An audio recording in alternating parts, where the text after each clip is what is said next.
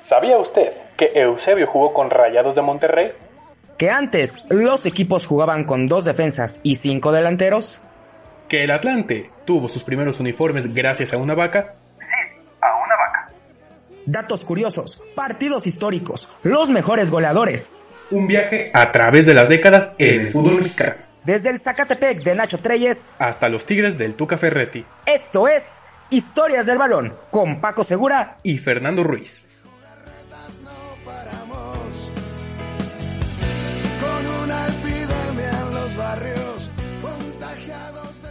Amigos de las historias del balón, bienvenidos nuevamente a su podcast.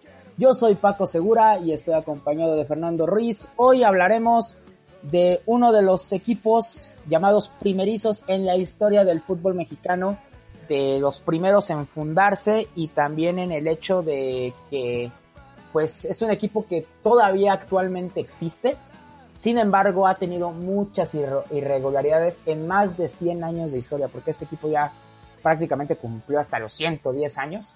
Eh, pero primero, eh, Fernando, bienvenido. ¿Qué tal, Paco? Estoy bastante bien. Espero que tú también estés bastante bien. Todos los podescuchas, eh, ya lo dijiste muy bien. Uno de los equipos primerizos, uno de los equipos que fundó y a los que le debemos el, pues, el fútbol eh, en México, los albinegros de Orizaba, en Veracruz. Un equipo que, pues, ya también lo mencionaste, hoy está Hoy todavía existe, aunque pues está en la calle de la amargura, víctima de, de muchos malos tratos, eh, víctima de polémicas, pero pues qué se le puede hacer en un estado tan raro futbolísticamente hablando como lo es el puerto de, Veracruz. Los albinegros de Orizaba, más de 110 años, de hecho 120 años ya de, de, haberse fundado, 121, perdón. Vamos a darle con esta historia que pinta bastante interesante, si bien ya hablamos de, de los equipos que fundaron españoles, este fue más como la tirada británica. Así es, es este un, equipo fundado en Orizaba, Veracruz, eh, una ciudad importante, eh, conocida evidentemente por el volcán en activo que tienen allá, que es el Pico de Orizaba.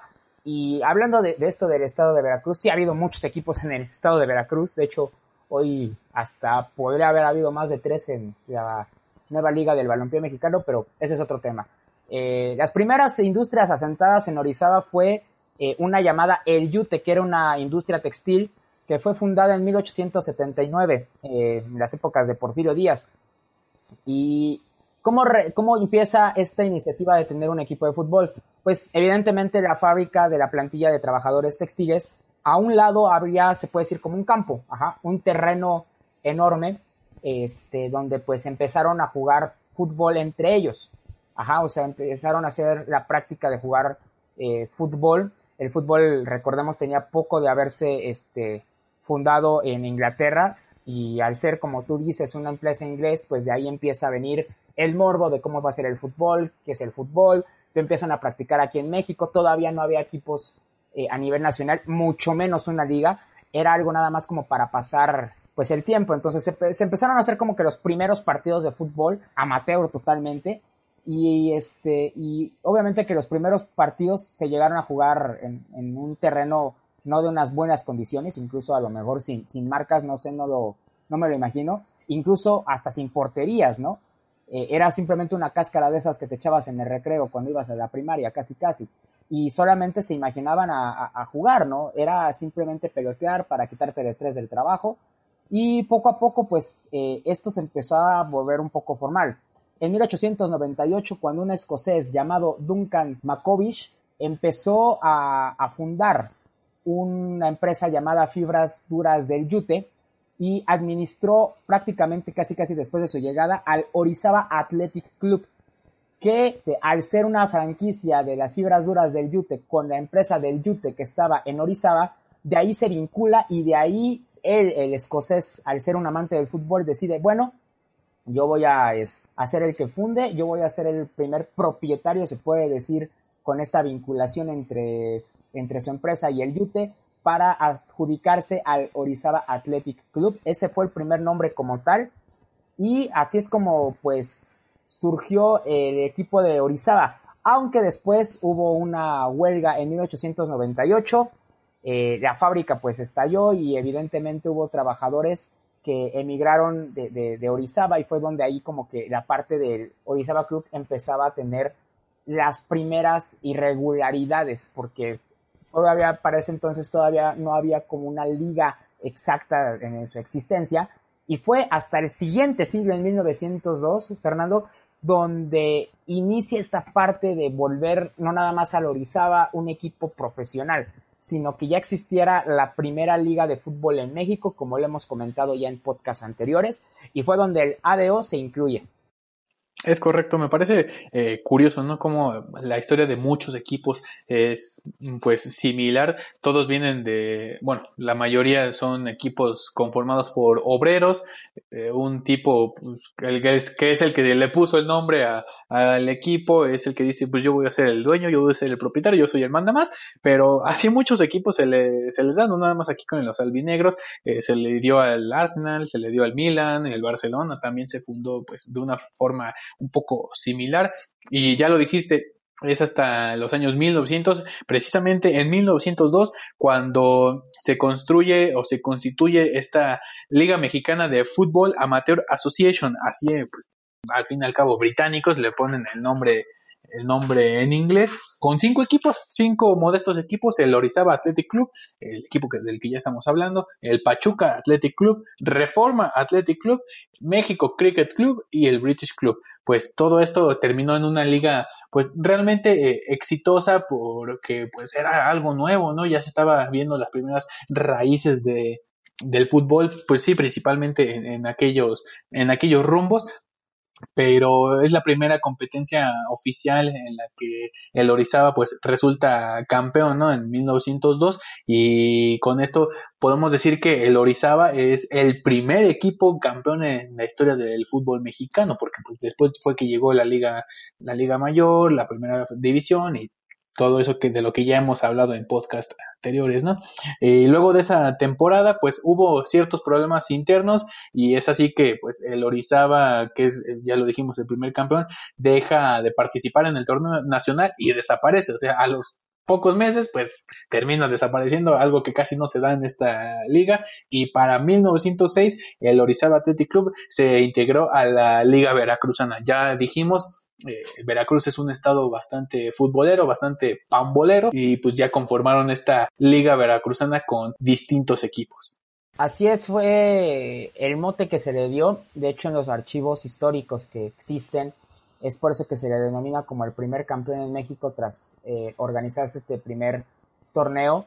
Obviamente ya después empiezan a salir la liga veracruzana, ejercen también la, liga como la de, este, la, de Jalisco, ¿no? Con equipos como el Atlas de Guadalajara, el Oro, este, el Marte, eh, eh, eh, o sea, empezaron a haber más equipos interesados hasta que se fungió pues, la, liga como tal, la primera división.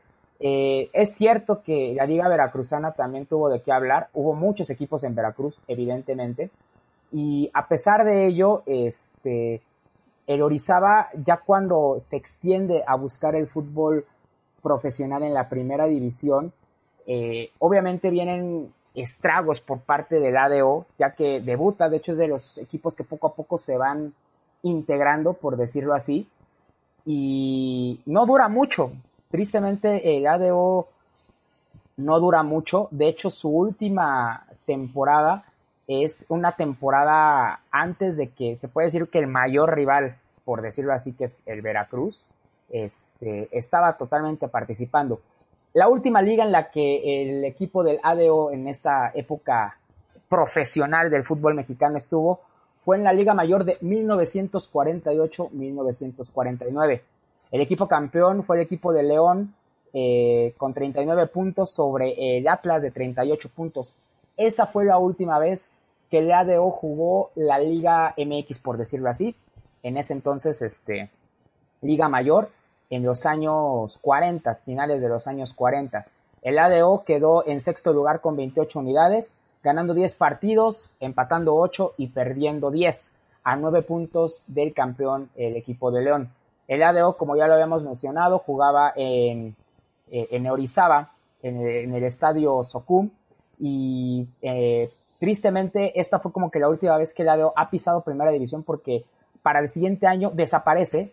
Eh, aquí hay como una, un brinco extraño para la temporada 1940-1950, porque como te comentaba, el siguiente campeón para este torneo es el Veracruz, gana su, su primer torneo, y el ADO ya no aparece. De hecho, hubo un, un desfase de equipos y el ADO simplemente ya no aparece en, en, en, la participación. Es raro porque, por ejemplo, clubes como el Asturias, que ya hablamos de él, este, el Oro también, ya también hablamos del Oro, estaban todavía en esa, en esa competencia inmersa de la época profesional de la Liga Mayor. Todavía no había como que esa salida de equipos como el Asturias, de España, el Oro todo iba a aguantar un poco más, el Marte también iba a aguantar un poco más, etcétera, etcétera. Entonces, para mí se me hizo eh, experimentando que este cambio entre Orizaba y el llamado Moctezuma, porque ese es otro equipo que también tuvo mucha resindez con, con este, el equipo de Orizaba. En realidad eran tres equipos en Veracruz ya para tocar este tema. Aparte de los tiburones de rojos del Veracruz, había tres equipos que eran como que llamativos en esa parte en Veracruz. Uno era evidentemente Alinegros de Orizaba, otros, los tiburones rojos de Coatzacoalcos, que por mucho, por mucho tiempo tuvieron como filial del Veracruz cuando estaba en primera división a principios de este siglo y se jugaba como Coatzacoalcos o Tiburones Rojos B. Este equipo llegó a jugar tanto en el Luis Pirata Fuente, en la liga, en la primera división A, como en Orizaba. Entonces, los albinegros, a pesar de que existían, ocupaban como que ese, ¿cómo decirlo? Esa misma ciudad, esa misma sede, y sin embargo los albinegros no podían como que adjudicarse totalmente sobre los tiburones rojos de Veracruz, que era Coatzacoalcos, y Coatzacoalcos, como ya lo dije, cambiaban de sede. Ajá, o, sea, o estaban en Orizaba o estaban en Coatzacoalcos. Y el Unión Deportiva Moctezuma de, de, Orizaba también es otro claro ejemplo de que eh, había más equipos en Orizaba y este se quedó todavía un poquito más después de que el ADO desaparece. No tuvo mucha relevancia, eh, de hecho, nada más eh, existieron en la primera división este, 10 años, del 40 al 50, y pues realmente no hubo más allá de lo que iba a ser. Eh, este equipo de Moctezuma fue creado por la cervecera, Moctezuma, de ahí pues viene el nombre evidentemente, y así es como prácticamente los albinegros desaparecieron en la línea de la primera división. Hasta hoy en día no han podido regresar ni siquiera al ascenso. Ha sido también un, una historia totalmente eh, revoltosa la que ha tenido el equipo del ADO en la llamada Liga de Ascenso Primera A, porque han estado participando, pero no han podido dar ese salto, ¿sí? No han podido como que regresar a eso, han estado vinculados normalmente con los tiburones rojos, como ya lo mencioné, y esa identidad que aguanta todavía, porque todavía lo conocen como albinegros, no ha podido crecer más allá de lo que uno quisiera por la historia que tiene eh, siendo el primer de los primeros equipos fundados en México y pues realmente es una situación compleja esta de, de por qué los albinegros no han podido tener una identidad clara para no nada más representar a Orizaba, sino para dar el salto y regresar a ser lo que fueron en su origen, que fue el primer equipo de fútbol en México. Pues creo que dijiste algo, la clave, ¿no? La identidad. Este equipo no ha tenido identidad ni en primera, ni en segunda, ni en tercera división. Realmente eh, siempre se ha querido, pues, pelear. Bueno, quiero pensar, ¿no? Que así se ha querido eh, pelear el prestigio o el honor de la ciudad, del, del estado de Veracruz con los tiburones rojos. El, el equipo de Veracruz que, pues, siempre ha sido como esa pues es esa parte más poderosa, ¿no? Ese equipo más fuerte de, de, del Puerto Jarocho. Eh, de hecho, eh, cuando estaba en la época amateur en la liga en la liga amateur de, Veracruz, pues no precisamente los tiburones rojos, estaba el Veracruz Sporting Club, ganó 11 campeonatos eh, y los albinegros pues realmente no se vio nada de nada de ellos, ¿no? También ya mencionaste toda la época en la primera división en la Liga Mayor, que tampoco se le, se le dio, pero yo, yo creo que es más que nada eso, la falta de, de identidad, no sé si se ven pues reflejados o si se quieren comparar o no sé, o, ven demasiado, o veían, mejor dicho, demasiado a su rival que era el Veracruz. El Veracruz no estaba como muy, muy interesado en, ellos, ¿no? Muy preocupados.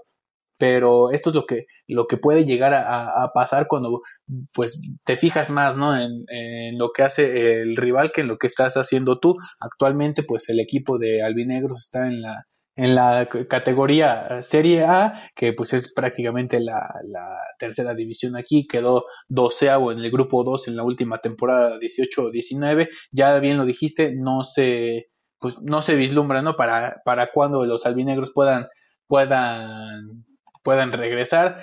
Ahí también han tenido cambios de, sedes, también eh, ya lo mencionaste, entre el estadio Socum, que realmente, bueno, para mí la, vista está preciosa del estadio Socum y el estadio Luis Pirata Fuente, ¿no?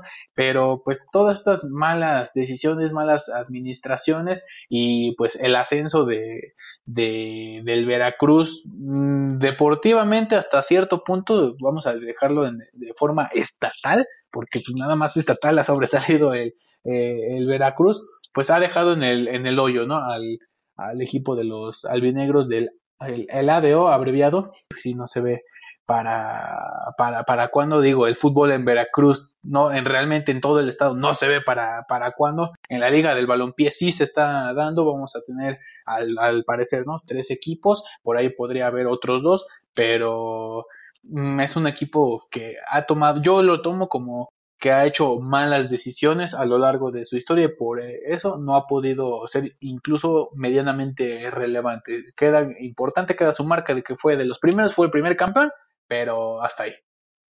Sí, es, es la verdad es que han sido malas decisiones. De hecho, otra de las decisiones que hubo ahí en Albinegros fue por parte de Fidel Curi. Eh, Fidel Curi también estuvo vinculado con este eh, equipo. Eh, de hecho, en dos ocasiones. La primera es cuando eh, Fidel Curi originalmente adquiere albinegros y se los lleva a La Piedad. Esto ocurre años antes del ascenso de La Piedad para que luego se convirtiera en Veracruz. Este, hubo ahí unas irregularidades por parte de, del gobierno del estado con Fidel Curi eh, en cuanto a la remodelación o ampliación del estadio Socum. Y al no haber como un acuerdo, Fidel Curi dice, no, pues hay una franquicia acá en La Piedad que está interesada, bueno, llevémonos el proyecto de Albinegros a la Piedad, allá hacemos las contrataciones, allá vemos qué onda, eh, terminan logrando el ascenso, posteriormente deja la Piedad y pues ya sabemos la historia, ¿no? Veracruz es de primera división y, hasta ahí. Eh, después Fidel Curi sigue eh, involucrado con Albinegros de segunda Premier, no en la liga de ascenso, de segunda Premier. Y la historia tristemente le volvió a jugar Checo al equipo de los Albinegros. ¿Por qué? Porque eh, hace un año cuando ocurre la desafiliación por parte de los tiburones rojos de Veracruz al no tener este, las cuentas claras de lo que iba a suceder con el equipo, con las polémicas que existían alrededor de Fidel Curi, pues finalmente este, la Federación Mexicana decide por desafiliar al Veracruz y también desafiliaron a los albinegros de Orizaba, ya que al ser un equipo vinculado en cuanto al dueño Fidel Curi, decidieron que también los alinegros no cumplían con las expectativas que se esperaba en la Federación Mexicana de Fútbol.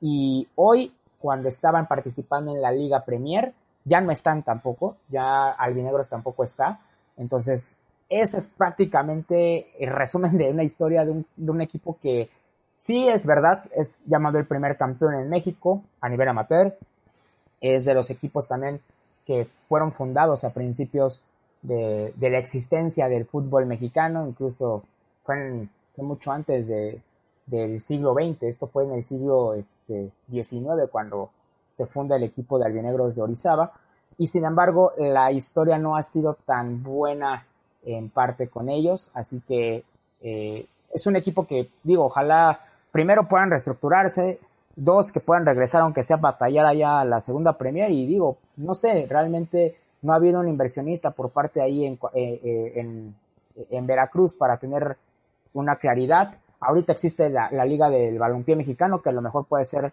otra ventana, otra opción para que el fútbol llegue a Orizaba. Como ya lo habíamos comentado, había varios empresarios, incluso varios intereses para que incluso hoy el puerto de Veracruz tenga dos equipos en la primera división, que son los Piratas y son los Tiburones Rojos, ¿no? Eso habla de que es otra, es otra opción, es otra posibilidad eh, y en algún futuro, quién sabe si se pueda dar la opción de que los albinegros dejen esta trayectoria que están teniendo en terceras divisiones, segunda división y lanzarse al estrellato como es en la Liga del Balompié Mexicano, que ahorita los equipos que están, pues están mostrando proyectos interesantes a largo plazo y que también están, pues, ahora sí que a buscar algo diferente, ¿no? A ver qué sucede. También este tema de la pandemia les va a afectar un poco. Sin embargo, eso no significa que pueda ser un proyecto interesante a largo plazo.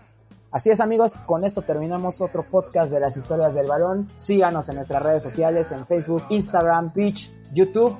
Descarguen este podcast, compártenlo. No se pierdan también el podcast hermano llamado La Número 5 con Luca y Fernando. A nombre de Fernando Ruiz, yo soy Paco Segura. Nos escuchamos el siguiente podcast. Abrazo de gol para todos.